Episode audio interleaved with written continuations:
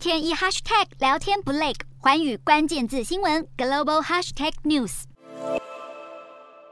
菲律宾的军方二十号凌晨，为了要围剿共产党叛军，引发叛军船只爆炸。菲国军方就表示，菲共领导人迪安森和妻子当时可能在船上，但是因为没有寻获任何的遗骸，两人目前生死成谜。指挥官就表示，叛军船上可能载满了炸药，并且遭政府军击中。当时爆炸威力强大，事发之后军队就展开了水下搜索，只有看到了小块的碎片，并没有寻获任何的遗骸。军方就怀疑爆炸的目的是让叛军们逃跑，因为军方收到线报，指出了迪安森夫妇藏身在萨马省山区，试图要逃离追捕，但是目前只能推测，还无法证实。